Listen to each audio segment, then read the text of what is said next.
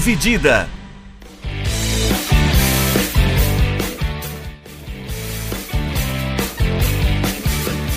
Fala pessoal, bem-vindos de volta a mais um episódio do podcast Dividida com a continuação do programa anterior que era a lista sobre os maiores atletas masculinos da história do esporte. Então, continuando aqui na segunda categoria que já tinha, repassando a primeira categoria, né? Que tem Muhammad Ali, Michael Jordan, Michael Phelps, Pelé, Diego Maradona. Na segunda categoria a gente colocou por enquanto o Roger Federer e o Lionel Messi. É, lembrando, lembrando, galera, só deixa eu atravessar um pouquinho, Brinjal, só se você quiser lembrar os nossos critérios, o que, que a gente leva em conta para fazer, para chegar nessa lista onde a gente chegou, é só dar o play ali no, na primeira parte do episódio, tá bem no comecinho, tá? A gente deixou explicadinho, só para ninguém ficar muito perdido. É isso aí.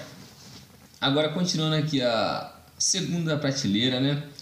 Eu acho que, putz, tem várias opções aqui por onde a gente pode continuar. Mas eu acho que vou continuar por um cara que eu gosto bastante, que é o Wayne Gretzky. Que talvez muitos de, de quem está escutando a gente não sabe quem que é o Wayne Gretzky. Eu acho que provavelmente ninguém vai saber quem que é o Wayne Gretzky. Mas... Vai lembrar daquele episódio de Todo Mundo Odeia o Chris, né? Vai lembrar disso, verdade. Porque o Wayne Gretzky ele é o maior jogador da história do hockey, que infelizmente é um esporte que não é tão popular assim no mundo, mas ele é um o popular, é o esporte mais popular no norte da Europa, em algumas regiões do, do centro europeu e na América do Norte, no Canadá e nos Estados Unidos. Então, por ser um esporte que não é tão relevante assim, eu acho que acaba diminuindo um pouco os feitos do Gretzky, mas quando você olha tudo que o cara fez, os números dele, é coisas nível Phelps, eu acho, só que num, numa relevância menor por conta do esporte dele. Então, meio que repassando aqui, o Gretzky, que jogou de 79 a 99, ele passou por algumas equipes, mas principalmente pelo Edmonton Oilers, que foi onde ele ganhou os quatro títulos dele, em 84, 85, 87 e 88. Ele foi nove vezes MVP da história da, da NHL, oito vezes consecutivas entre 80 e 87 e depois ganhou mais uma vez em 89. Ele é o único atleta a ter pelo menos 200 pontos em uma temporada da NHL. E ele conseguiu isso quatro vezes. Ele, ele é um cara que conseguiu. Ele é o líder de gols em uma temporada com 92 gols. Ele é o líder de assistências em uma temporada com 163. Ele venceu seis vezes como maior pontuador da temporada. E, e separando ali a vez que ele foi o maior pontuador para o segundo colocado, tem uma diferença de 70 pontos para qualquer outra pessoa. Como eu disse antes, ele venceu um MVP oito vezes consecutivas e a pessoa que chegou mais próximo disso venceu quatro vezes MVP. Então ele é um cara e isso é só resumir os feitos do Gretzky, porque se você vai olhar os números dele é não tem fim, literalmente. Eu acho que é o desses de todo mundo que está nessa lista aqui é o cara que tem mais recorde, eu acho que é ele. Porque é um completo absurdo tudo que os cara fez. É, é muita, muita coisa. Ele revolucionou o jogo. Ele quebrou todas as marcas que, que, que se esperavam de jogador de hockey. Todos os números que poderiam ser sonhados, ele simplesmente obliterou. Ele tem todos os recordes possíveis e, cara, ele é referência na história do jogo. Ele é um cara que também foi muito importante para a história da, da evolução da NHL também, porque ele é um cara, ele foi o primeiro superstar a nível global, porque ele representou muita gente. Ele foi um cara que jogou em Edmonton, que é uma cidade que basicamente não tem nada em Edmonton. Edmonton, como citando o próprio pro Gretzky, ele diz que Edmonton você faz duas coisas: acompanhar o Oilers e ir para a igreja. Então eu acho que quando o cara que é o maior ídolo de uma cidade diz isso, eu acho que ele já tem muito a entender do que é a cidade e de como ele é uma referência para um para não só para Edmonton, mas para o Canadá, para a história da NHL, para a história do hockey em si. Ele é um cara que tem muitos feitos e ele é uma ótima pessoa também. Toda vez que eu vejo ele em algum programa, algum participante de alguma coisa, ele é um cara super gente boa, ele trata todo mundo super bem. Ele é uma referência na história do jogo. Então, ele estaria, apesar das ressalvas, a, a importância do hockey dentro da categoria, né? ele, o Wayne Gretzky é o cara que tem o número dele aposentado em todos os times da liga, mesmo não tendo jogado em todos É. os times da liga, né? Eu acho que nas, nas ligas americanas é ele e o Jack Robinson que tem esse, Isso. esse, esse feito, né? O que é impressionante, né? É, e o Jack E- Robinson, pra quem não sabe, é o, o- É, o É. Jack Robinson é o primeiro atleta negro a jogar pela MLB, Isso. né? Então ele foi Ele quebrou ele foi barreiras, ele jogou quebrou a barreira da cor e tal. E é o, o- talvez um dos jogadores mais importantes da história do beisebol, assim. Com certeza, Se não é o maior, ele tá ali no top 3, top 5. com certeza. É... E então, o Gretzky, cara, ele é então, um cara muito dominante num esporte que é muito difícil você ser dominante por muito tempo, né? É. O hockey é um esporte que exige muito fisicamente de você também. Então, pô, o cara foi o melhor jogador da liga por durante oito anos consecutivos. Não existe. Entendeu? É, é, é você pensar que, sei lá, o cara é melhor do mundo durante oito anos consecutivos e é um negócio que a gente nunca viu acontecer. É, o Bringel, para quem não tá muito inteirado na, na questão dos pontos da, da NHL, eles são contados como? É, o, o gol vale 2 e assistência vale 1? Um? Assistência e pré-assistência vale 1? Um? Não, é tudo um. É gol, tudo e, gol e assistência vale um. Só que assistência ela não é necessariamente como no basquete ou no futebol, que é, é o passe antes da pontuação. Ele também pode ser o pré-passe antes da pontuação. Se ele faz parte da, da construção da jogada ali um passe-chave para assistência principal, já conta como assistência. Já conta como assistência. É. E a estatística é é que se você tirar os gols né, do, do, do número de pontos É. do N. Gretzky, ele continua tendo mais pontos que todos os jogadores da história da NHL, que pra mim é um dado é, esta- é, é para mim, eu já falei isso em outro episódio, é a estatística mais absurda da história do esporte. É. O cara ser dominante a esse ponto. É, não tem o que falar. Gretzky é, é foda. Mas continuando aqui na nossa segunda prateleira. é, vamos ver aqui. Deixa eu lembrar. Vamos colocar aqui o Usain Bolt já aqui. E o Na Bolt. hora, né? E no Bolt, o cara super carismático. O cara que também multicampeão nas Olimpíadas. Oito ouros olímpicos. Nos 100 metros em 2008, 12, 16. 200 metros em 2008, 12, 16. No 4 por 100 em 12 e 16. Ele também foi campeão mundial 11 vezes. Ele tem alguns recordes que ele detém os recordes mundiais nos 100, 200 e 400 metros, 400, 4 vezes 4 por 100. 4 por 100 livre. Ele venceu de forma consecutiva as categorias 100, 200 e 4 por 100 livre nos mundiais de 2009 a 2015, que acontece a cada dois anos. Então ele foi. É que é uma pena que no atletismo a vida útil do atleta é muito curta. Porque todo esporte que você depende muito da velocidade e da explosão física é curto, como o running back na NFL. Posições que você depende muito disso geralmente tem uma tendência a ser muito curto essa vida útil.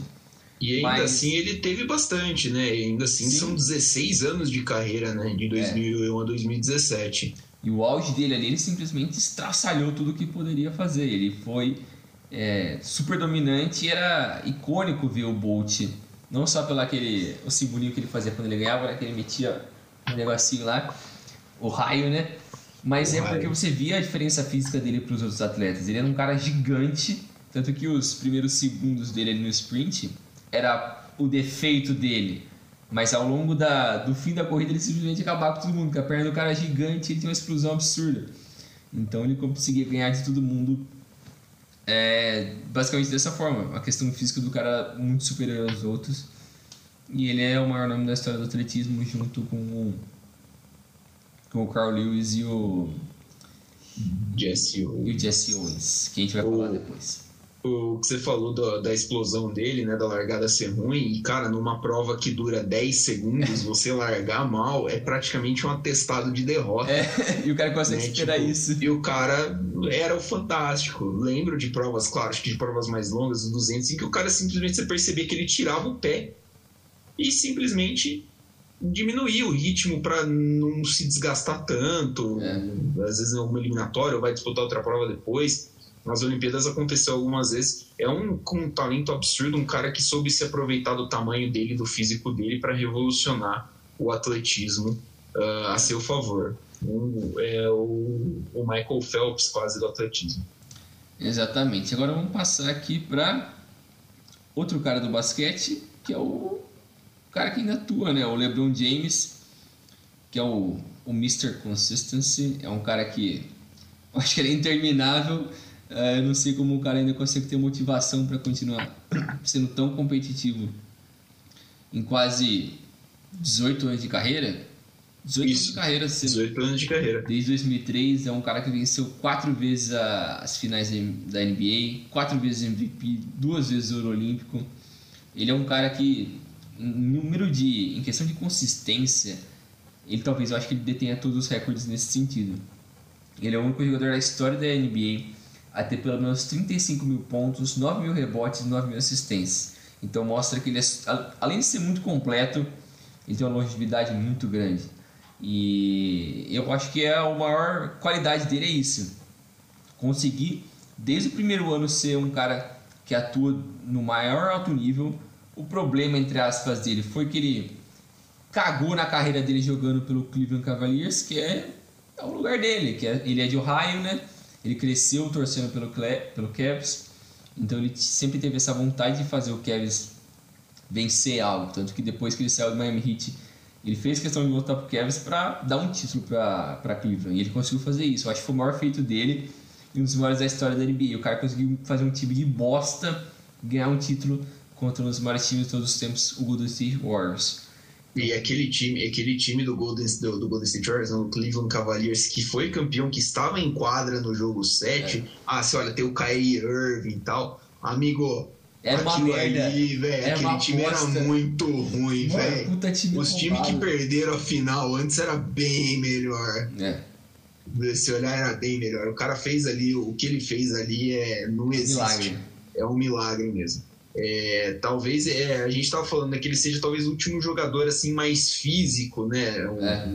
Uma posição que ele joga um cara mais físico, mais não bruto, mas assim, né, que se impõe mais fisicamente que outro, que por exemplo o Kevin Durant, que é o é um Kevin Durant técnico, é um pouco mais técnico, é, o Kevin Durant entrou acho que na liga cinco anos depois dele, mais ou menos, e você já percebe a diferença, né, do entre eles, não que um seja melhor que o outro, mas assim, é um cara que estilo soube, mesmo, né? É, questão de estilo e é um cara que soube se adaptar a essa nova era do basquete, que é o de chutar, você já viu, certeza que a galera já viu o LeBron James acertando uma bola de três de longas distâncias que está sempre nos highlights aí dos jogos da NBA. É... E vale a pena lembrar que é um cara que saiu do high school, né? É um é. cara que saiu do, do ensino médio direto para a NBA como um superstar e, é, e são 18 anos aí de superstar na NBA e, cara, é muito difícil. É muito difícil você se manter é. com os holofotes que ele teve em cima dele, da forma que ele foi criticado quando ele montou o Big Tree em Miami. É. Então, assim, é, é uma carreira. Eu, eu tinha muita ressalva, não gostava do LeBron. Passei a gostar dele depois, da, assim. Da volta pro Cavs, pra mim. Acho que foi por aí também, da volta com o Cavs. É, agora que ele foi pro Lakers, que ele está no Lakers, né, ele uh, foi campeão com o Lakers na última temporada, passei a desgostar dele de novo, pois não gosto do Los Angeles Lakers. Panela do cacete, mas. Não, é paneleiro, né? Mas até aí quem não é, né? O Kevin Durant largou o Thunder pra, pra ir pro, pro, pro, pro Warriors, né? Pô. E agora tem outra panela mais arrombada ainda. Tá, é uma panela arrombadaça com o Kyrie. Né? Que coisa louca. Mas enfim, para não ficar muito longo, é, é, isso aí, cara. É um cara que. Esse, é, o apelido dele é Mr. Consistency, né? E é basicamente o que vai definir ele, a consistência dele e, e, e o clutch, né? Ele é muito clutch. É. Acho que também tem isso. O cara que não, não arrega no grande momento e quando precisa a bola vai nele e ele resolve. É isso aí. Agora eu acho que outra, outra cara importante aqui que a gente tem que sempre dar uma lembrada que às vezes algumas pessoas não acabam não lembrando é o, é o Jesse Owens, né? Que o Jesse Owens, ele.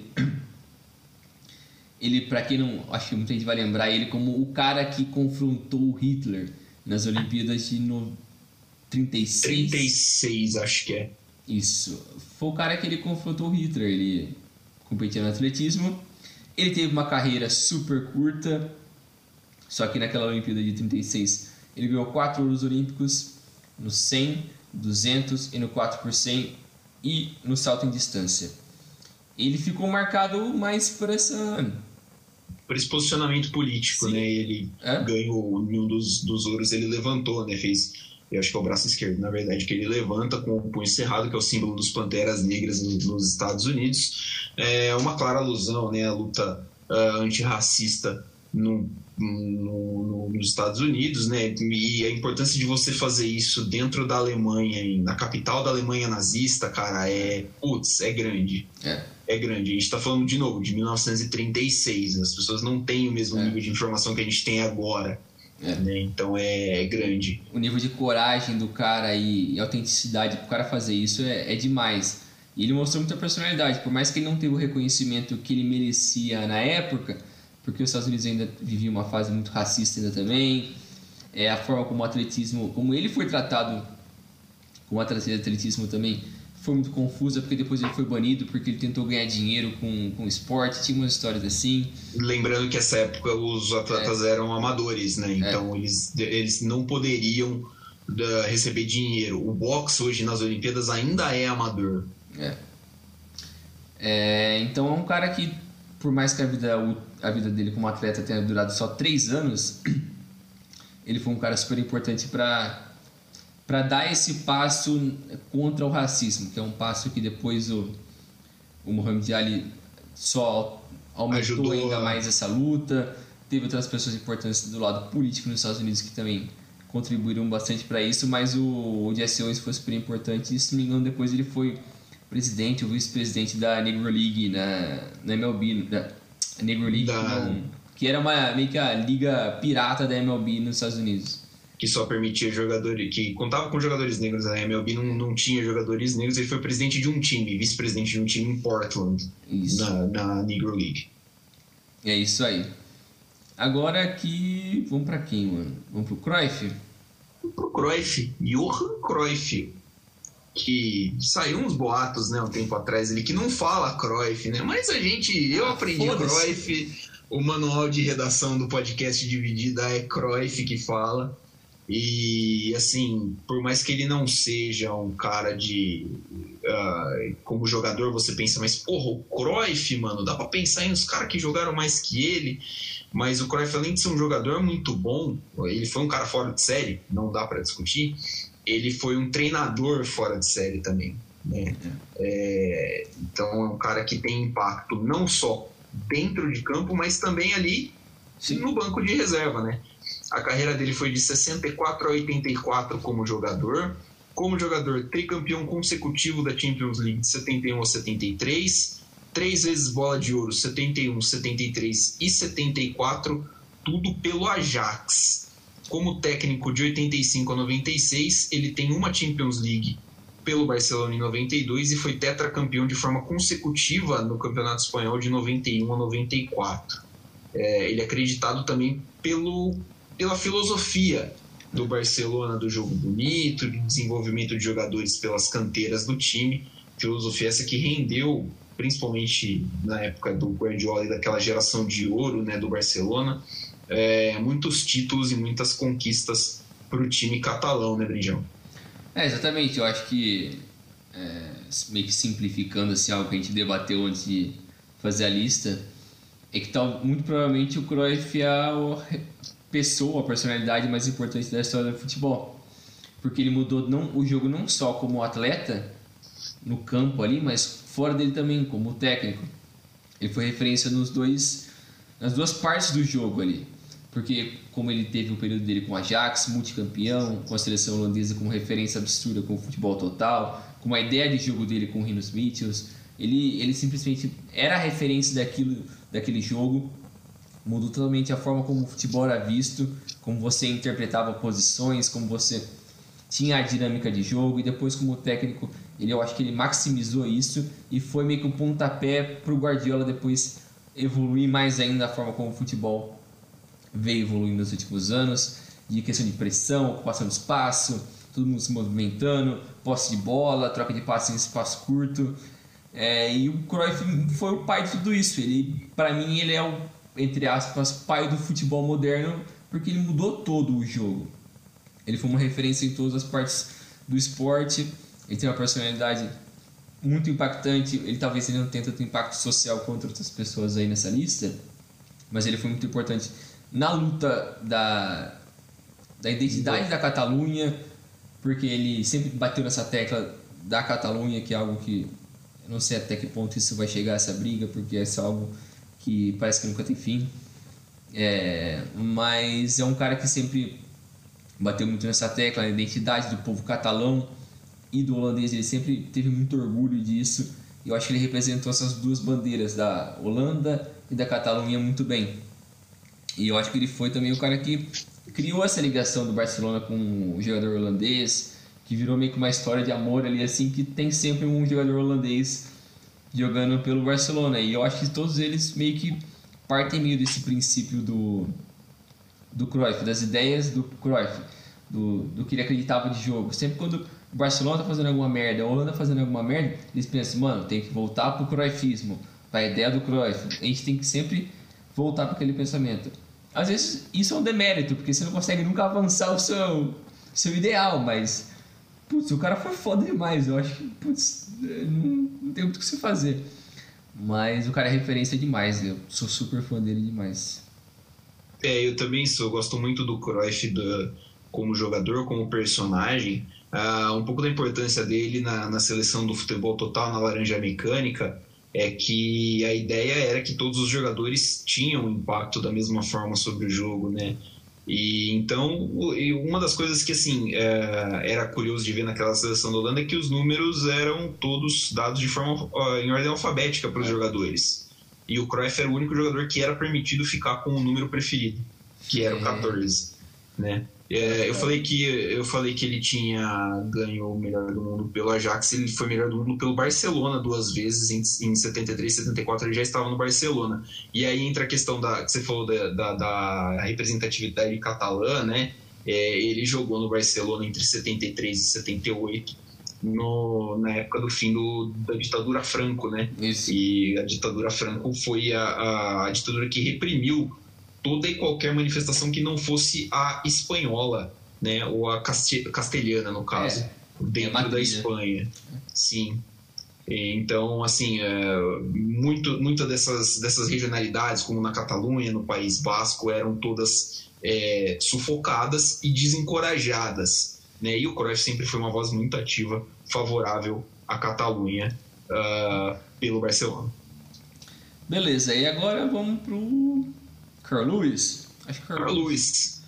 Pode ser o Carl Lewis. O Carl Lewis que talvez seja o maior atleta de atletismo da história, por tudo que por ser um cara que foi multicampeão olímpico em duas categorias diferentes, não só no atletismo com velocidade, mas no salto à distância também. Ele tem nove ouros olímpicos no 100 metros em 84 e 88, 200 metros em 84, no 4 por 100 84, 92, no salto em distância em 84, 88, 92, 96. O cara é um puta de um arrombado, porque ele ganhou tudo num espaço de tempo gigante. O cara, a primeira medalha olímpica 84, depois a última em 96. Então 96. o cara teve muito tempo de consistência em categorias completamente diferentes, onde você tem técnicas diferentes, preparação completamente diferente e o cara ser tão competitivo assim e vencer tanto, eu acho que é, é difícil você não colocar ele nesse patamar, né? É, é, um cara que também ajudou, igual a gente falou do, do, do Usain Bolt, é um cara que ajudou a revolucionar o esporte, né? É, hoje a gente não vê mais um cara que disputa o atletismo, uh, os 100 metros, os 200 metros e o salto em distância, por exemplo, na mesma Olimpíada, como ele fez, né? E o cara é tetracampeão olímpico consecutivo né, no salto em distância. É muito absurdo. Ele tem um caso de doping, tá? Ele tem um caso de doping registrado, o nome dele, tudo foi punido por isso. Mas uh, acho que apesar de tudo não tira a, a, o brilhantismo que é você, você ter no seu currículo nove medalhas de ouro em duas competições completamente diferentes, como é o, o Carl Lewis. São 65 vitórias consecutivas em um período de 10 anos no salto à distância. Né? Tipo, em 10 anos, uma década inteira, no período de uma década, ele competiu 65 vezes e venceu. Tipo, não perdeu. Né? É, é, esse o nível do cara que a gente está que a gente é. tá falando. Então, passando aqui do Carl Lewis, é, vamos pro Magic. O Magic Johnson, que é um dos maiores jogadores da história da NBA também.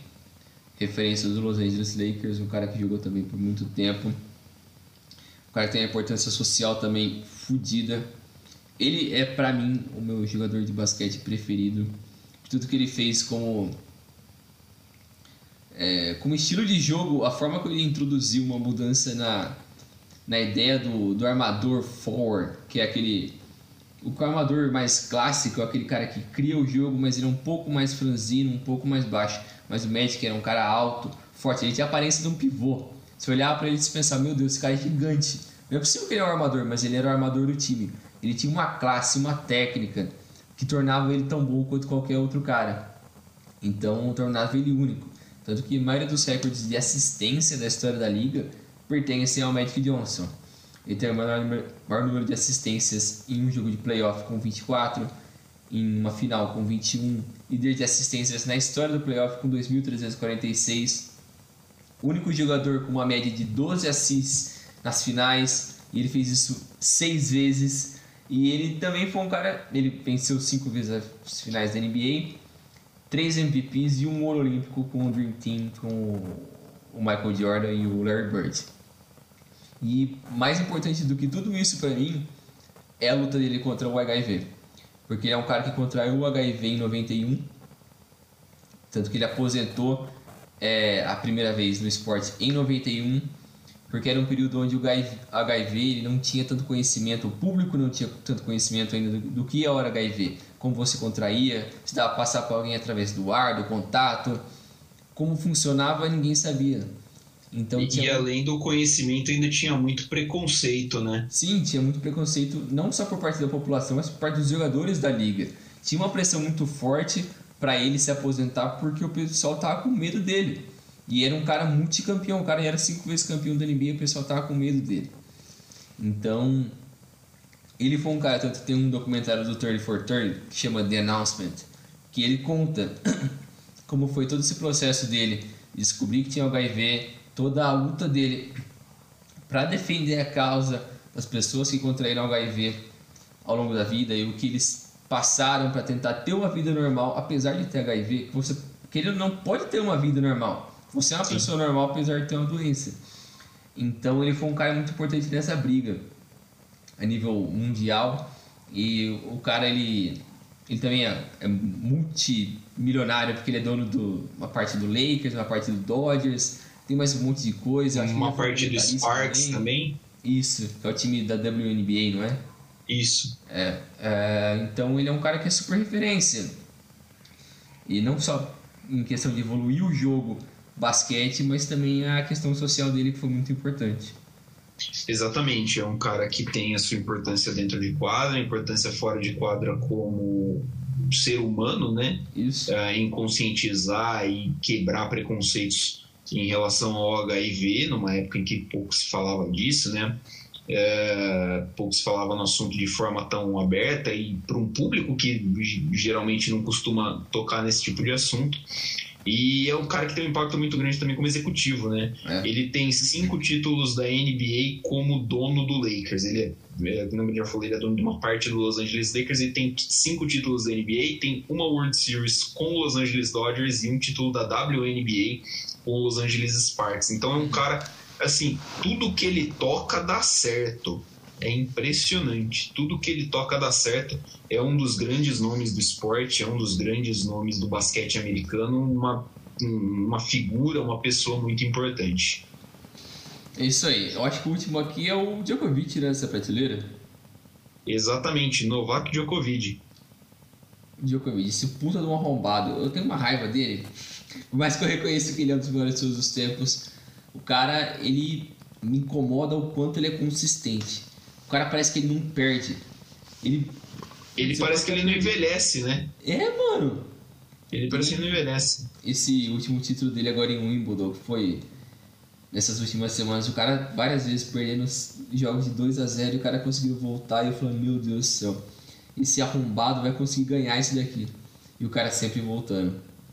Então, o Djokovic é um desses caras também que, que são intermináveis e ele tá no Big Three ali do, do tênis, né? Com, com o Nadal e com o Federer. Todos eles começaram mais ou menos no mesmo período ali. Ele também tem 20 Grand Slams, exatamente como o Federer e como o Nadal, todos empatados. Então, ele é um cara que, putz, eu acho que também não tem muito o que falar. Assim, eu acho que tem menos relevância a nível de evolução do esporte comparado com o Nadal. E ele também tem uns casos extra quadra ali que ele é meio otário, ele. questão da também, que ele fez umas putas umas merda, ele é um cara meio tontão, assim. Mas que ele tenta ser um cara com personalidade, ele se mostra divertido, assim. Mas ele, putz, ele, ele tem, né, aquele vídeo dele. Muito... Ele tem aquele vídeo, né, que ele dá, cobre lá o ballboy lá com, com o guarda-chuva, tal, bonitinho, é. casaco e tal. Mas aí você vai ver o cara tava organizando o torneio no meio da, no meio da pandemia e causou um, uma epidemia de Covid, é. de casos, um estouro de casos na Sérvia. É, ele tem, claro, as ONGs, mas ele também é um baita de um otário quando ele quer, e ele quer, atualmente, ele quer bastante ser um é. baita de um otário. É, o Joko é o meu preferido do Big Tree, né? É engraçado isso. Eu gosto muito do estilo dele, apesar de ser um baita de um otário. A gente uhum. tenta conciliar, né? É, mas é um cara que eu gosto bastante de ver assim dentro de quadra. Ele é muito consistente, ele é um cara que, que eu falei, parece que ele não envelhece. Ele tem a mesma cara, ele tem a mesma consistência ao longo dos anos. Ele é um pouquinho mais novo, se não me engano, que o Nadal e o Federer. Isso. E, cara, é um, um dos grandes. Eu acho que ele vai passar o número de grandes slams do, do Federer. Eu acho que no fim ah. de tudo, eu acho que ele vai ser o que vai ter mais. Ele vai ser o que vai ter mais, mas acho que o Federer tem um impacto pro jogo um pouquinho maior do que o Djoko. É, e também. com isso, fechamos o, a prateleira 2, né? Isso, exatamente. Agora vamos para a terceira prateleira, que são caras que também tiveram um grande impacto dentro do, das suas competições, seus devidos esportes, só que às vezes o esporte não é tão relevante, ou, ou os feitos dele extra-campo às vezes acabam minimizando um pouco isso. Mas eu acho que tem que começar com o urso negro aqui, né? O Ted Riné, o cara mais escroto da história do judô. O Ted Riné, que ele é, ele é francês, ele não é francês. Ele é, que ele nasceu em Guadalupe, se não me engano. Mas ele, ele, ele compete pela bandeira da França, né? É. Ele compete pela bandeira da França uh, nas Olimpíadas. A carreira dele vai de 2007 até agora, né? Ele ainda está ativo. Uh, e ele é um cara que, assim, entre dois, 2010 e 2020, ele conquistou 154 vitórias consecutivas. É, assim, é um, é um negócio, é um número meio absurdo. É um número que não é normal você ver. É, então, cara, é um.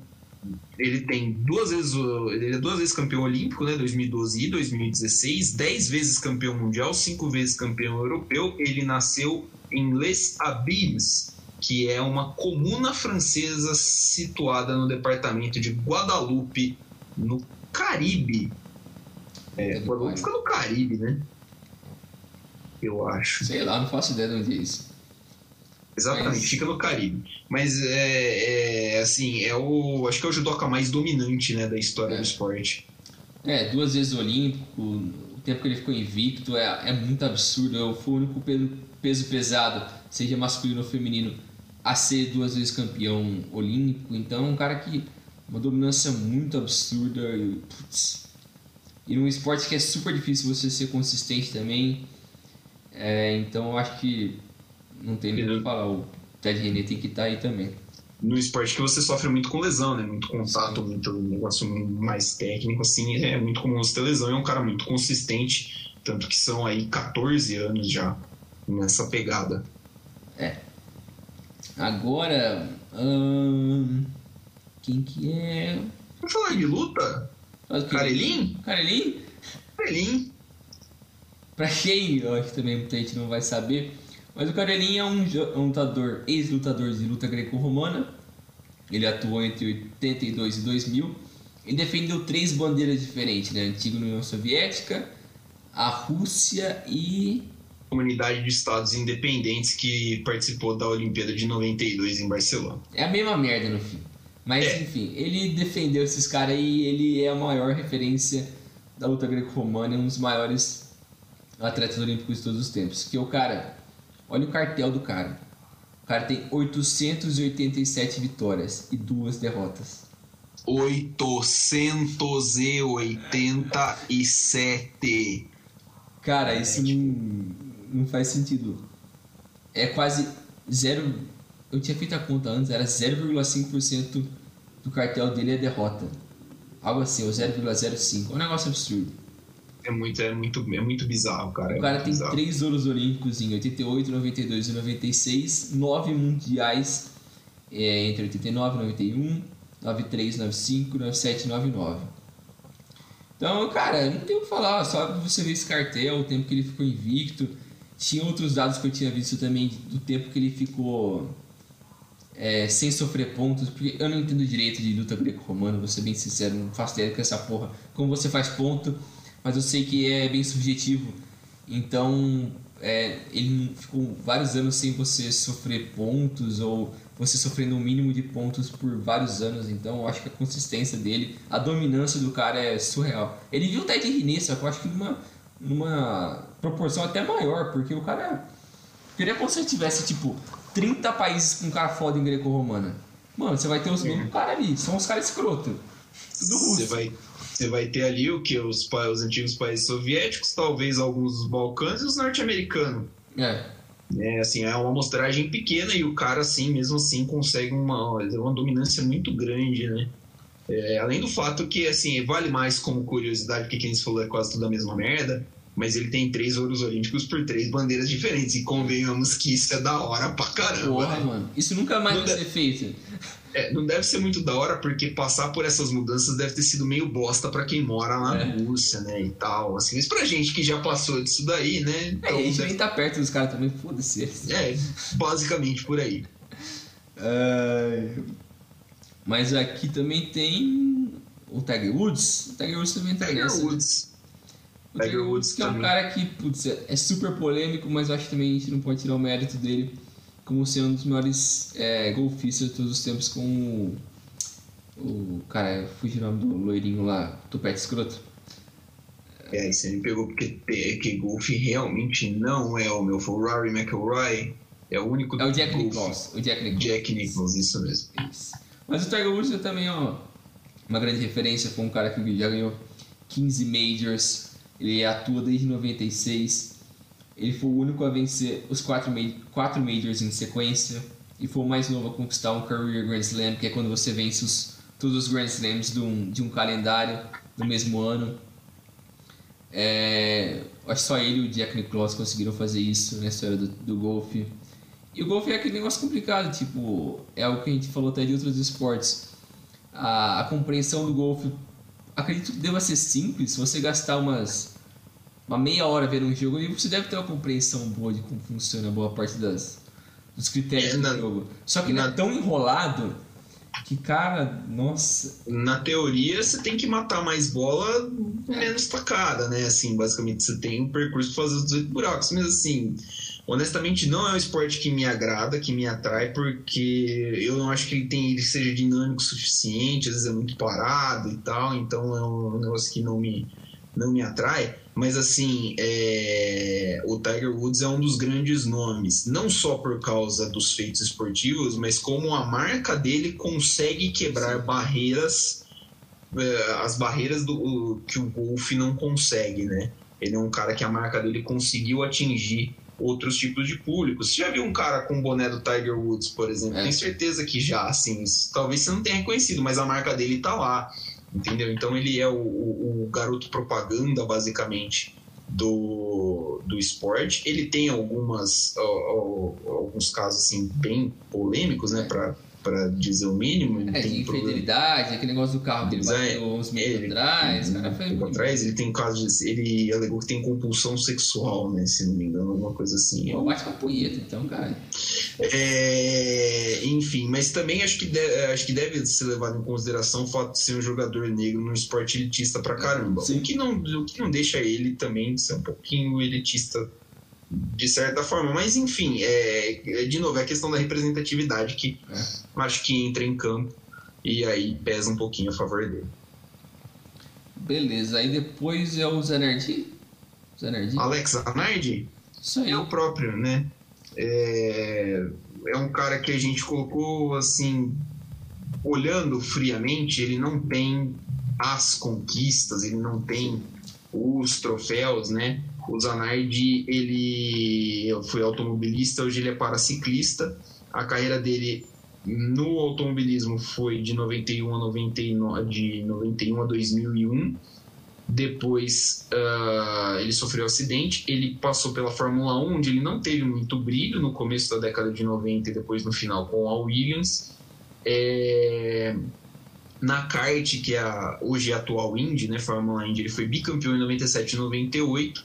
E era onde ele estava correndo em 2001 quando ele sofreu um acidente. O carro dele foi atingido, partido ao meio e as pernas dele foram junto, basicamente.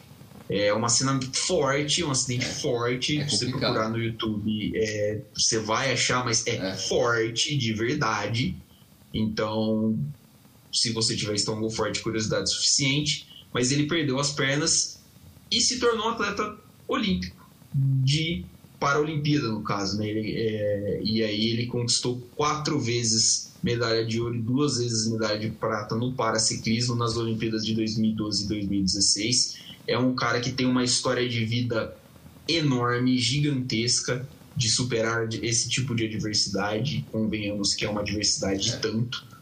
É, ele voltou a pilotar um tempo atrás, né, com o carro adaptado, com controle na mão, mas ele sofreu um acidente se não me engano, no meio do ano passado, uh, numa prova de paraciclismo. Ele acabou se chocando com um caminhão. Ele está hospitalizado ainda desde então, recuperando movimentos de novo. É um cara que é, atualmente a gente não vai ver ele nas Olimpíadas de nas Paralimpíadas de, de Tóquio, infelizmente.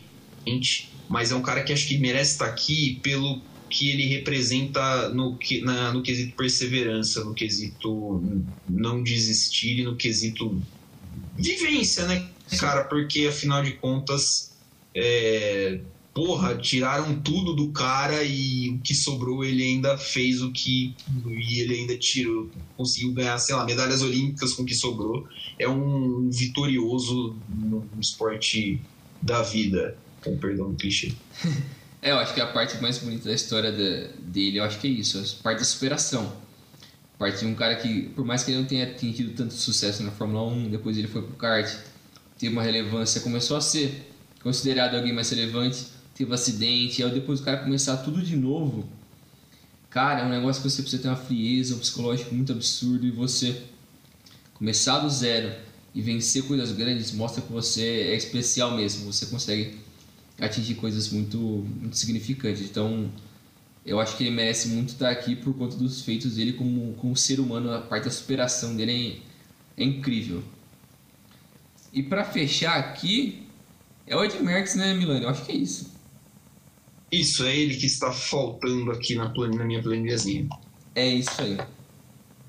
Nós, sinceramente, não somos nem um pouco entendedores da arte da bicicleta eu sei andar bicicleta normal, eu sei fazer um RL e empinar. Se isso for conhecimento eu... o suficiente para entender de bike, eu então manjo, mas eu acho que eu não manjo. Eu não ando de bicicleta. Então somos dois péssimos entendedores de bike. Mas, mas entendemos de esporte. Entendemos de esporte. E ciclismo é um dos esportes mais absurdos na exigência física e psicológica porque para os caras pegar 20 dias andando de bike numa montanha, puta que pariu, uma sofrência do cacete, cara, é uma, é uma exigência que eu acho que é para poucos. É para poucos. E o Ed Merckx, ele é muito provavelmente a maior referência da história do ciclismo. Ele venceu 5 Tour de France, 5 Giro de Itália e uma volta da Espanha. Ele tem o maior número de vitórias por um ciclista com 525 vitórias. Ele tem o maior número de vitórias em estádios do Tour de France com 34. Então ele é uma das maiores referências, é um cara que foi super importante para o crescimento da modalidade. Então, por mais que eu não tenha todo o conhecimento do esporte, assim, eu sei que ele é uma referência dentro da modalidade, ele foi muito importante para o desenvolvimento do esporte, que apesar de, tipo, muita gente mais recente tem um certo é, olhar negativo com o esporte porque por conta do lance do Lance Armstrong que teve toda aquela polêmica com o doping, mas é um esporte que, cara, quem conhece de verdade sabe que tem doping em boa parte dos esportes, e o ciclismo é um desses esportes que há décadas, pelo menos você tem que ser minimamente dopado para sobreviver. É, não cara, dá. assim, não, não, não existe não existe você pedalar, sei lá eu quanto que os caras pedalam, mas vamos por aí, não existe você pedalar 100 km num dia e no outro dia você não tá sentindo nada, tá ligado? Mesmo atleta de alto nível, cara. É, é claro que você tem que conviver com a dor, mas não existe você não, ah, sei lá, não vai tomar um analgésico, alguma coisa assim. Entendeu? Então, o Ed Merckx, ele é um cara muito importante, ele competiu entre 65 e 78 é, não é uma época que a gente tem bicicletas super tecnológicas e muito leves, é uma época em que qualquer acidente você não tem uh, tecnologia hospitalar mesmo, cara, para você se recuperar fácil. Então, assim, é, talvez fosse mais perigoso né, do que é hoje. Ele nasceu na Bélgica e a Bélgica é um país que, que tem uma certa tradição, um país que o ciclismo é um esporte muito forte dentro do país uh, muito por causa disso, né? Muito por causa de, de você ter atletas fortes e, e, o país saber capitalizar em cima disso. Então é uma bandeira, é uma, bandeira, é um, uma representatividade, é um tamanho que o Ed Merckx tem que, que vale a pena ser considerado para colocar ele nesse patamar que a gente está colocando. Mas é isso aí, então a gente fechou a terceira prateleira e agora a gente vai para a quarta e quinta prateleira e eu acho que para a gente meio que fechar aqui rapidão para não se estender muito, você acha, Milanente, tipo, cita um cara aqui, fala se é para colocar na prateleira um ou outro, e se quiser falar um pouco dele, fala, senão já passa para o outro. O que você acha? Eu acho que fechou. A gente pode dividir basicamente, a grosso modo, entre esportes olímpicos e não olímpicos. O que, que você acha? Pode ser, pode ser. Eu acho que é complicado meio que diferenciar um pouco dessas caras, porque alguns efeitos muito grandes, como o próprio Ian Thorpe, que eu acho que, como a gente citou antes, é um cara que foi vencedor muito novo, mas ele parou também muito cedo, se não me engano, ele aposentou com 24 anos. E ele, com, com 14 anos, ele foi campeão mundial do 400 livre. Olha isso, o cara com 14 anos. Com 14 é anos, não fazia porra nenhuma. É um negócio 14 muito 14 anos eu tava no, no, terminando ensino médio o fundamental, né? Cara, eu não sou criança, prodígio, criança prodígio, né? Nossa, você percebe que a matemática não anda boa desde então. Uh, mas tem outros casos assim nesses caras que sobraram que tem algumas histórias absurdas, como o Mark Spitz também. Foi um cara que outro que aposentou muito cedo da natação. O, o Bo Jackson, um cara que foi profissional em dois esportes diferentes, no futebol americano e no beisebol ao mesmo tempo. Kelly Slater referência no surf, foi o campeão mundial mais novo e o mais velho. Gasparov, o cara que perdeu o computador. Uh, perdeu o computador, né? O cara perdeu. Aí tem o Nadal, tem o Senna, tem vários caras que são incríveis, que acho que dá pra gente falar muito sobre eles. Tem o Sean White que também, que é um, é um talvez a maior referência dos, dos esportes radicais da história. Tem muita gente importante aí, mas eu acho que dá pra gente meio que fazer isso aí que o Milani falou. Então. Uh, Quer ir por ordem alfabética? Eu vou cantando por ordem alfabética aqui, se a gente vai decidindo? Vai, demorou, vai. Então vamos lá, o primeiro que tá fora aqui é Anderson Silva, do MMA e box, MMA, né? Não boxe. É. Coloca no D? Pode ser. Anderson. Ah, cara, eu não gosto muito do Anderson como personalidade, já deixei isso bem claro outras vezes.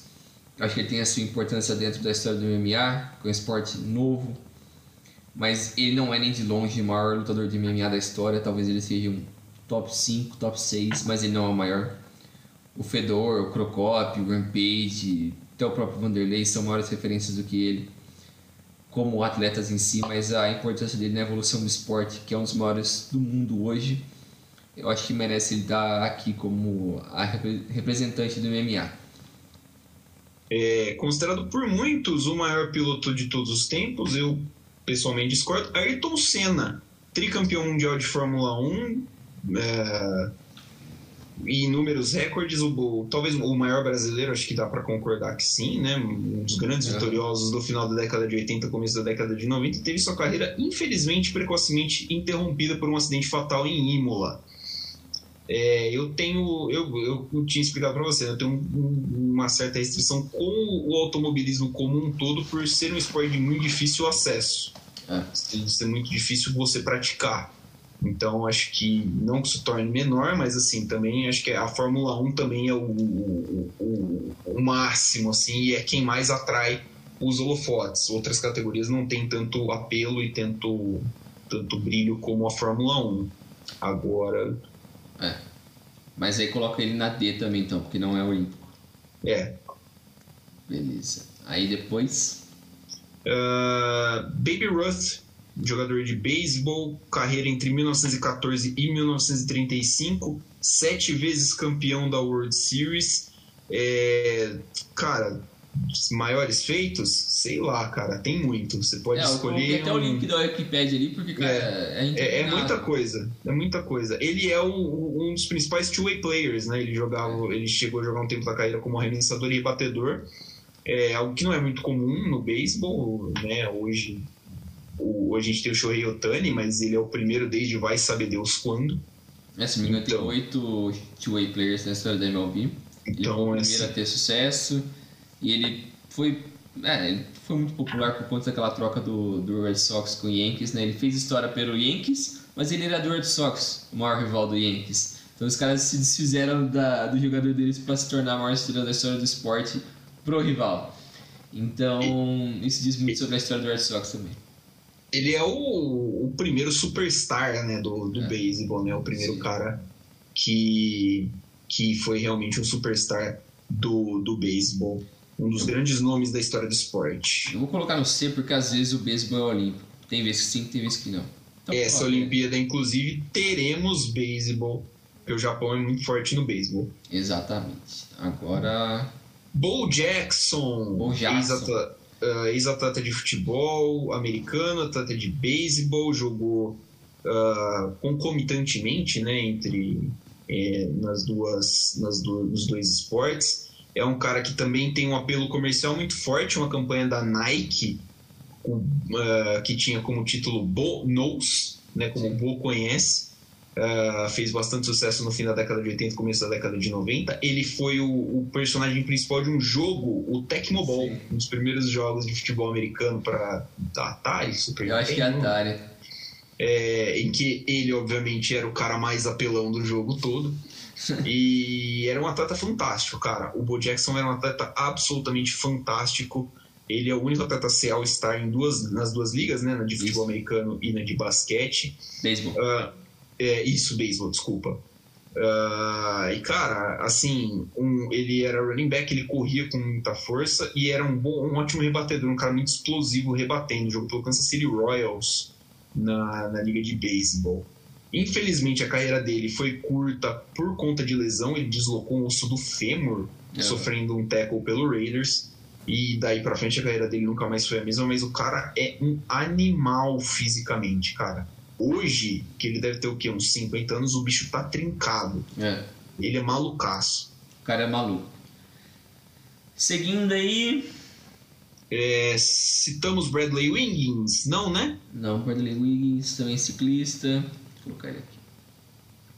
Campeão mundial em quatro categorias diferentes e ouro olímpico em três categorias diferentes: individual, e, em 2004 e 2008, em equipe 2008 e 16 e contra o relógio em 2012, o britânico Bradley Wiggins. Beleza, passando. Passando, Cristiano Ronaldo, o Gajo. É, acho que também dispensa muitas apresentações, né? Maior artilheiro é. da história da Champions League, são cinco títulos de Champions, cinco vezes bola de ouro, campeão da Euro por Portugal, um título né, muito histórico para um país que não, né, como Portugal, que não costuma ter grandes gerações. É o grande rival do Messi no, no esporte. Né, um dos grandes, cara, um dos grandes. Também não gostava do Cristiano Ronaldo. Tenho minhas restrições ainda com ele, mas, cara, não dá para não dá para é. desmerecer o tamanho desse cara, o maior artilheiro da história do Real Madrid, o time de, de talvez um dos maiores times do mundo. Aí depois Franz Beckenbauer. É, Franz Beckenbauer, carreira de 64 a 83 como jogador, 84 a 96 como técnico. As conquistas são longas também, ó. Tricampeão da Champions consecutivo com o Bayern, campeão da Copa do Mundo em 74, Euro 72 e duas vezes bola de ouro como jogador. Como técnico, campeão da Copa do Mundo. É um de três caras a ser campeão da Copa como jogador e como técnico. Os outros dois, Mário Jorge Lobo Zagallo e Didier Deschamps. Que baita companhia pro Deschamps, hein? O que ele tá fazendo nesse rolê aí? Né? Tá bagulho aleatório. Apenas um desses técnicos foi eliminado nas oitavas de final de uma Eurocopa. Descubra quem. Descubra aqui. Passando, então. o próximo, Floyd Mayweather. Menino Floyd Mayweather. Vou colocar como olímpico, porque o boxe é olímpico, mas por mais que os profissionais não lutam olímpico, mas ele ainda assim é o maior lutador de boxe recente. Cara, referência em números sentidos. É um cara que o marketing dele é um absurdo. O cara, cara, nunca viu alguém ganhar tanto dinheiro na vida só lutando contra os caras random. Mas certo ele, tá ganhando dinheiro. Bora. Próximo. O próximo é Gary Kasparov, né, o do xadrez, o cara que só foi derrotado por uma máquina, carreira bem longeva, de 76 a 2005. Liderou o ranking mundial de xadrez por 255 meses. Faz as contas aí rapidinho, quanto tempo que dá isso daí? Ah, mano, 7 mil anos. Tchau. Ah, mais de 20 anos, cara. Você tá maluco há muito tempo. É, próximo. O próximo é o Giba. É, um ouro olímpico, três títulos mundiais, oito vezes campeão da Liga Mundial e principal jogador né, do, do vôlei, da geração de ouro do Sim. vôlei brasileiro. Né, todo mundo, molecada ali cresceu nos anos 2000, dava uma paulada na bola e gritava Giba! Todo mundo fazia isso, não adianta falar que não. É, Referência mundial, no Brasil também, maior atleta do vôlei olímpico, do vôlei. Acho que fica entre ele e o Serginho também. Acho que cabe o Serginho É. nessa discussão. É que a gente não, não colocou o Serginho, infelizmente, mas cabe o- os dois. O Giba tem alguns problemas que ele é meio otário também, né? Então, assim, é, É, deve atenção pra mulher. é, Esse daí é muito maluco, essa história aí. Né, o cara não tem dinheiro suficiente pra pagar pensão. Ah, plantar batata pra lá, rapaz, tá de brincadeira. É, brasileiro O próprio- adora não pagar pensão. Hã? brasileiro adora não pagar pensão. É, né, parece que é esporte também pra esses É. caras. Uns brincalhão. O É, próximo é Ian Thorpe. Ian Thorpe, Australiano, Ian Thorpe? Isso. O cara completo monstro. O cara foi 11 vezes campeão mundial, 5 vezes ouro olímpico no 200 metros, 200 livre em 2004, 400 livre em 2002 e 2004, no 4 por 100 em no 4 por 100 e no 4 por 200 em 2000. Então, ele, como eu disse antes, ele foi campeão mundial dos 400 livre em- com 14 anos. e ele se aposentou com 24 anos e ele foi buscar outras coisas na vida. Talvez ele não tinha motivação, sei lá. Mas é exatamente como o Mark Spitz. Eu acho que dá até pra puxar já o Mark Spitz já nessa conversa. Sim. Já tava falando de Antwerp, fala do Mark Spitz também, porque é outro cara que, de forma similar ao, ao Ian Thorpe, também foi um monstro da, da natação com uma idade muito nova. O Mark Spitz foi nove vezes campeão olímpico, 100 metros livre em 72, 200 livre em 72, do 100 borboleta em 72, 200 borboleta em 72, 400 4 por 100 medley em 72, 4 por 100 livre em 68 e 72, 4 por 200 livre em 68 e 72. Então tudo que tinha pra ganhar em 72, esse cara ganhou. Ele tinha um recorde de maior número de ouros em uma mesma Olimpíada, com 7, até o Michael Phelps vir bater esse recorde com 8. E ele se aposentou com 28, 22 anos de idade, muito próximo do, do Ian Thorpe, que aposentou com 24. E depois, se não me engano, ele foi ser modelo, algumas coisas assim, ele foi ganhar dinheiro com Fe- é, fez uns pontos de modelo, atores, mas falou, mano, cansei de nadar, Foda-se vamos aí pra outra aqui. coisa. Mas é isso aí. Passando. ah, Eh, Jack Nicklaus, do golfe. 18 vezes campeão de Majors, são Masters em 63, 65, 66, 72, 75 e 86.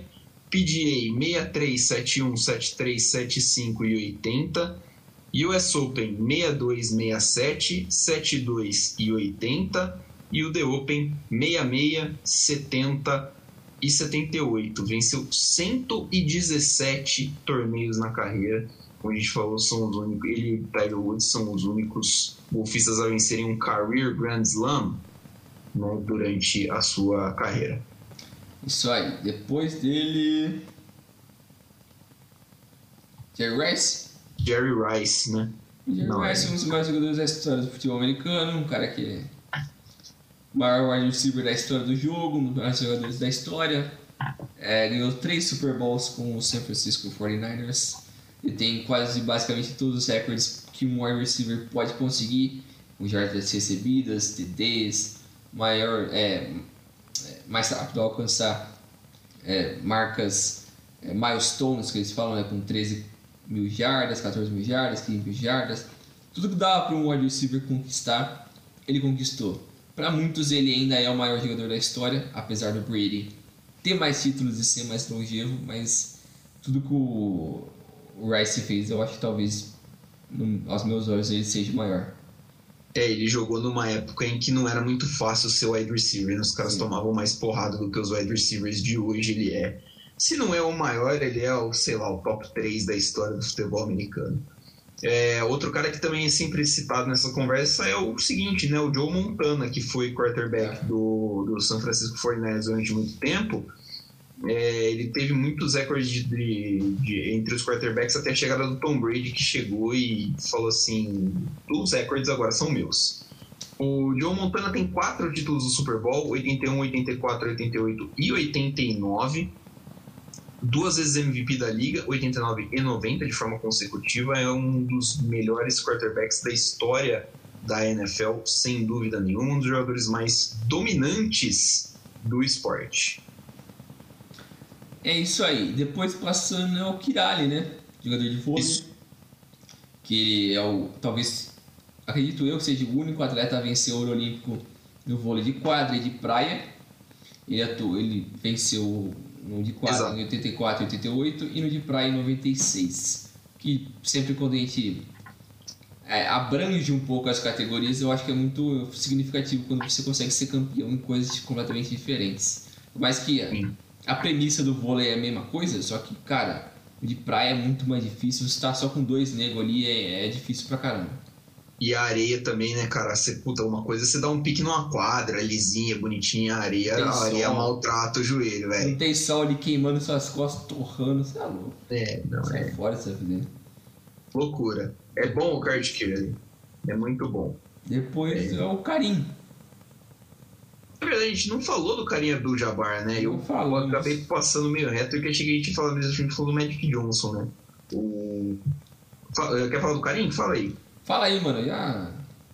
Carinha Abdul Jabbar, 20 anos de carreira, de 69 a 89, são seis vezes campeão, é, foi seis vezes campeão né, da NBA, 71, 80, 82, 85, 87 e 88, seis vezes MVP da NBA, 71, 72, 74, 76, 77 e 80. É o cara que anotou mais pontos na história da NBA.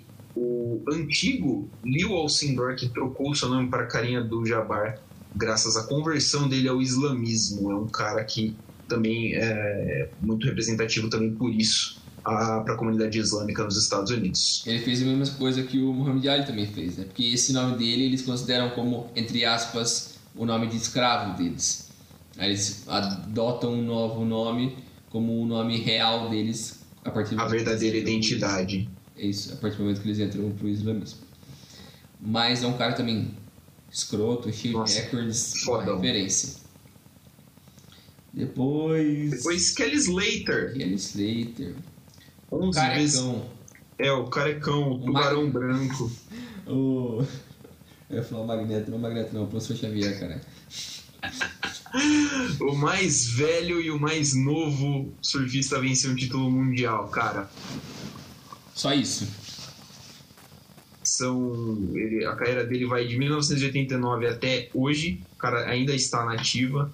É um, uma dominância no esporte é, grande também, né? O surf é um esporte que tem um público muito grande também, então o, o Kelly Slater é um dos grandes da história do esporte. Beleza. Passando para Lewis Hamilton, o atual tetracampeão mundial de Fórmula 1 é o cara que mais ganhou, mais tem pole, mais tem pódio, mais acho que deve ser já Quase mais tem ponto na história da Fórmula 1. É o cara que vai ficar com todos os recordes que a gente achou que ninguém ia bater do Schumacher. É, é dele. É, acho que no, no panteão da Fórmula 1 é o, o cara que vai se destacar pela questão da representatividade. O primeiro piloto negro da história da Fórmula 1 é, que completou aí os seus 70, os seus 70 anos na última temporada, então é muito significativo. Um cara, um dos maiores, sem dúvida, da história do esporte a motor. Beleza. Aí depois. Nadal? Nadal. Nadal. Rafael Nadal, eu acho que também dispensa comentários. Eu acho que ele tá no mesmo nível ali do Nadal e Djokovic, só que É, algumas das ser. características dele, técnica e questão física, principalmente, deixa a desejar nos últimos anos. Mas também é um dos melhores de todos os tempos. Os feitos dele, principalmente em Roland Garros, é completamente absurdo. O cara é, simplesmente conquistou tudo que poderia conquistar. É, eu até escrevi errado aqui do. Não. Ah, não, tá certo. O Roland Garros, se não me engano, ele ganhou 13 vezes ou 12? É, são 5, 6, 7, 8, 10, 11, 12, 13, 14, são 9, 17, 18, 19, são 12. 12 vezes. Ele tem 98% de aproveitamento em Roland Garros, só isso. O cara é Tá, tudo em tá. Roland Garros, o resto ele é bom. Mas em Roland Garros ele é que eu saiba é dele. Ele é muito bom.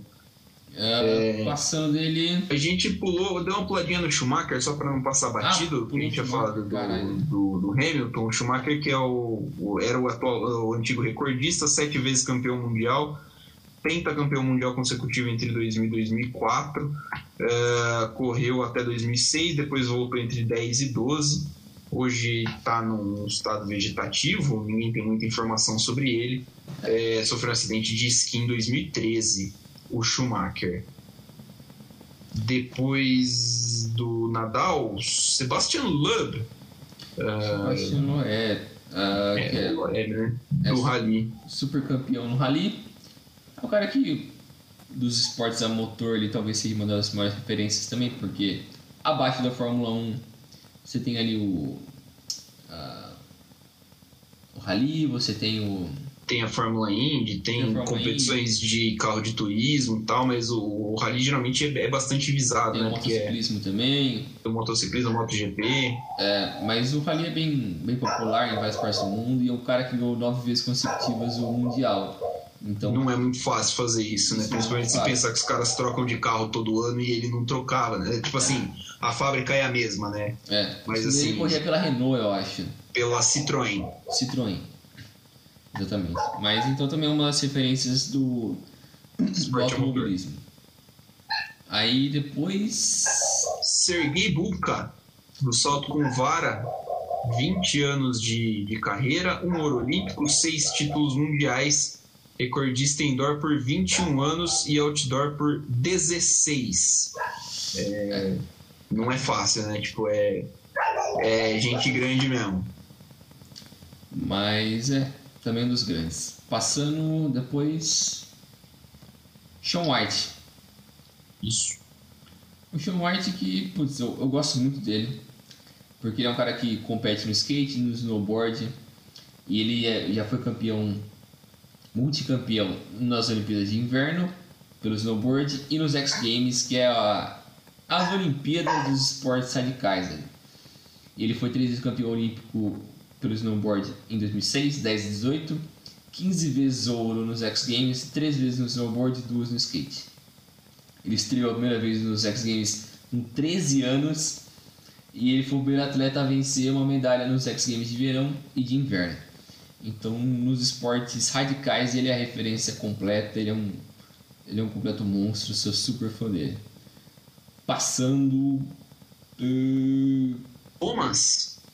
O Brady Boy, Thomas Eduardo. É, Cara, é, para mim é o maior jogador da história da, da, NFL. São sete títulos de Super Bowl, mais do que qualquer outra franquia na história. Eu acho muito impressionante que ele só tenha três títulos de MVP nesse meio termo. Nesse meio tempo, mas assim. Ah, ele... ele foi contemporâneo do, do Peyton Manning e do Rodgers, né? É complicado. E do Drew Brees também. E do Drew Brees, é. É, líder de vitórias, touchdowns, jardas passadas, partidas jogadas e viradas em quarto período.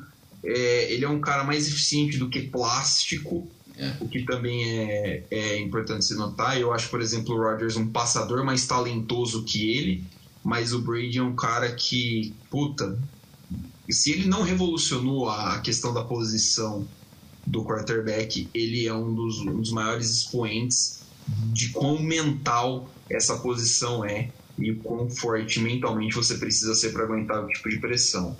É enorme, enorme, enorme. Beleza, depois. Tony Hawk, o cara do videogame. É, o Tony Hawk, ele, para muitos, é um dos maiores da história do skate. Para quem acompanha um pouco mais, eu já fui mais antenado. Hoje em dia, a gente não sou tanto.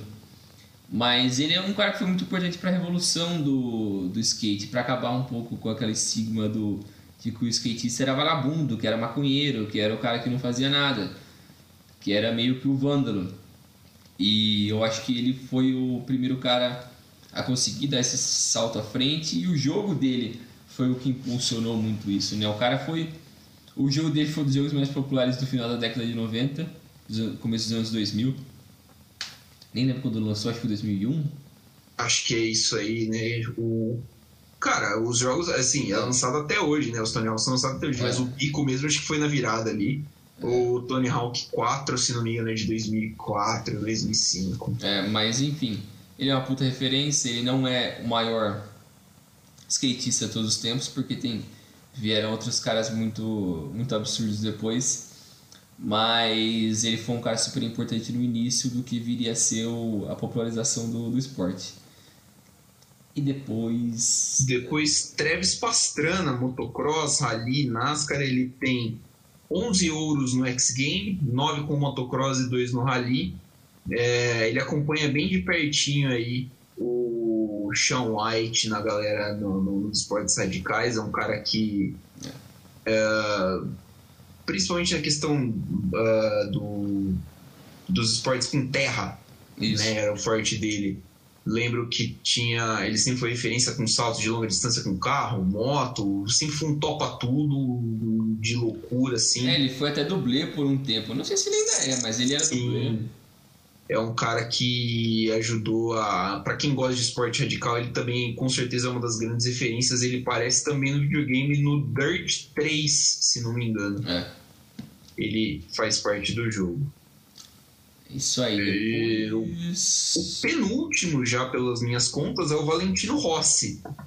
Que é o. Não até é o... agora. Acho que não, não entra no. É. Uh, até agora, ele é o príncipe, o maior, talvez seja o maior de todos os tempos no motociclismo. É o que mais venceu, mais tem pódios, mais tem pódios consecutivos. É, são sete títulos da MotoGP, né, da categoria principal de 2001 a 2005 e 2008 e 2009. É, a carreira dele vai desde 2000 até agora, ele ainda corre, deve tá parar em breve. É, mas em breve deve ser ultrapassado pelo Mark Marques, que é um jovem fenômeno. Mas o Valentino Rossi tem um poder impressionante, principalmente na popularização da MotoGP uh, por meio principalmente do marketing. O 46 verde-limão que você vê estampado em muito lugar é, é dele.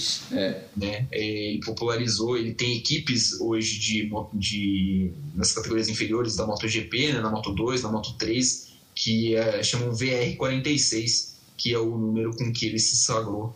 Uh, uma lenda do esporte a motor também da, e da, da MotoGP. E para fechar, é o Will Chamberlain. O Chamberlain é um dos maiores jogadores da história da NBA. Um cara que também foi super importante para a popularização do esporte, um dos primeiros negros a serem populares no esporte. Venceu a NBA duas vezes em 67 e 72, quatro vezes MVP. Ele é um cara que tem inúmeros recordes também. É o cara que tem 100 pontos em uma partida. que tem até aquela fotinha que ele tá com a, o número 100 no O número 100. na foto. Ele também é um dos maiores pontuadores da história da liga. A gente sempre tem que levar em conta que ele jogou num período completamente diferente do basquete. A liga vivia outro nível, tinha outras regras. Então, todos os esportes que a gente citou aqui tem, tem sempre coisas a levar em conta. Mas o Will Chamberlain foi um dos maiores da história. Cara fez muito pelo, pelo jogo também. Não só pela. Acho que mais pelo, pela forma de, de como o esporte basquete foi tratado depois pela NBA. Como esporte de números, de recordes, de, de quem pontua mais, mais assistência, sempre maximizando mais essas coisas, mais do show mesmo. E era uma referência nisso. É isso aí. E é isso aí, caras. Nossa, falamos, hein? Falamos bastante. Falamos. É, eu acho que eu, eu tô satisfeito com essa lista aqui. Eu também fico muito satisfeito com essa lista. É, acho que basicamente é, a gente conseguiu representar todo vários espectros em- é, esportivos, né, vários esportes. E acho que isso é muito importante quando a gente fala de atleta, quando a gente fala de esporte. é, a gente tentou ser o mais inclusivo possível com esportes de diferentes ah, tamanhos e alcances e, assis- e coisas do tipo. Só que repassando as listas, só para fechar o programa, na primeira prateleira o Mohamed Ali, o Michael Jordan, o Michael Jordan. o Michael Jordan, o Michael Phelps, o Pelé, o Maradona. Depois na segunda prateleira o, o Federer, Messi, Gretzky, Bolt, LeBron, Jesse Owens, Johan Cruyff, é, é, Magic Johnson, Novak Djokovic. Caralho, outro cara do atletismo, esqueci. o. Carl Lewis. O Carl Lewis, isso, valeu. O Carl Lewis, depois na terceira prateleira, Ted René, o Kerelin, o Tiger Woods, o Zanardi e o Ed Merckx. Aí depois nas prateleiras inferiores que a gente meio que deu uma separada só entre esportes olímpicos e não olímpicos, para não deixar, para não aprofundar tanto né, no debate, senão a gente ia ficar mais uma semana aqui. Na quarta prateleira tem o Babe Ruth, o Cristiano Ronaldo, o Franz Beckenbauer, o Floyd Mayweather, o Giba, o Ian Thorpe, o Mark Spitz, o carinha do Jabbar, o Gary Slater, o Sergei Bubka, o Sean White, o Tony Hawk, o Travis Pastana, o Chamberlain e o outro cara da, da praia. O cara O Kirali, isso, o Kirali. Fugiu o nome dele, mas é isso aí. E na última prateleira, o Anderson Silva, o Ayrton Senna, o Michael Schumacher, o Lewis Hamilton, o Jack Nicklaus, o Bo Jackson, o Jerry Rice, o Joe Montana, o Tom Brady, o Rafael Nadal, o Kasparov, o Valentino Rossi, ah, quem mais faltou? O Nadal cabia na outra, né? O tênis é olímpico, pô. Cara, eu coloquei nessa? Eu sou burro. Eu- perdão, eu sou burro, caralho. Mas É muita, é muita, é muita, é muito tempo É muita falando. informação, aí a o gente- cérebro não tá Muita informação, a gente acaba ficando meio confuso. Aí depois também eu, eu deixei passar um. Eu deixei passar alguém aqui. O cara do ciclismo. Ah, o Bradley Wiggins, isso, Bradley Bradley Wiggins. Exatamente. Mas aí a gente fecha aqui. E só deixando bem claro, isso aqui é só a nossa opinião, isso daqui é super relativo, dá pra você olhar isso de diversas formas. Se você quiser fazer, usar essa tier list que a gente fez, só procurar lá no Tier Maker o maiores atletas masculinos da história do esporte que você consegue usar essa tier list, você fazer o que diabos você quiser.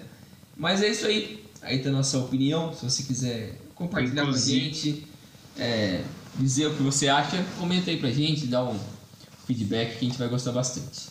E é isso que eu ia falar. Inclusive, se quiser montar a sua lista, tá aí, né? A gente vai botar o linkzinho na descrição do YouTube, no comentário aqui no descriçãozinha do Spotify também.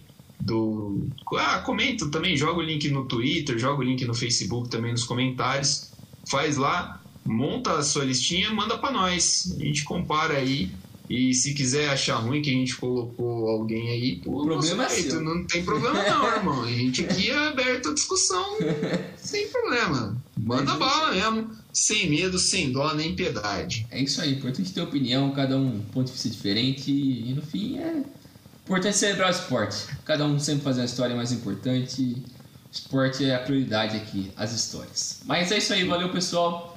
Até a próxima, valeu Milani, até mais. Valeu galera, valeu Bringel e lembre-se sempre o importante é que a nossa emoção sobreviva. Um abraço.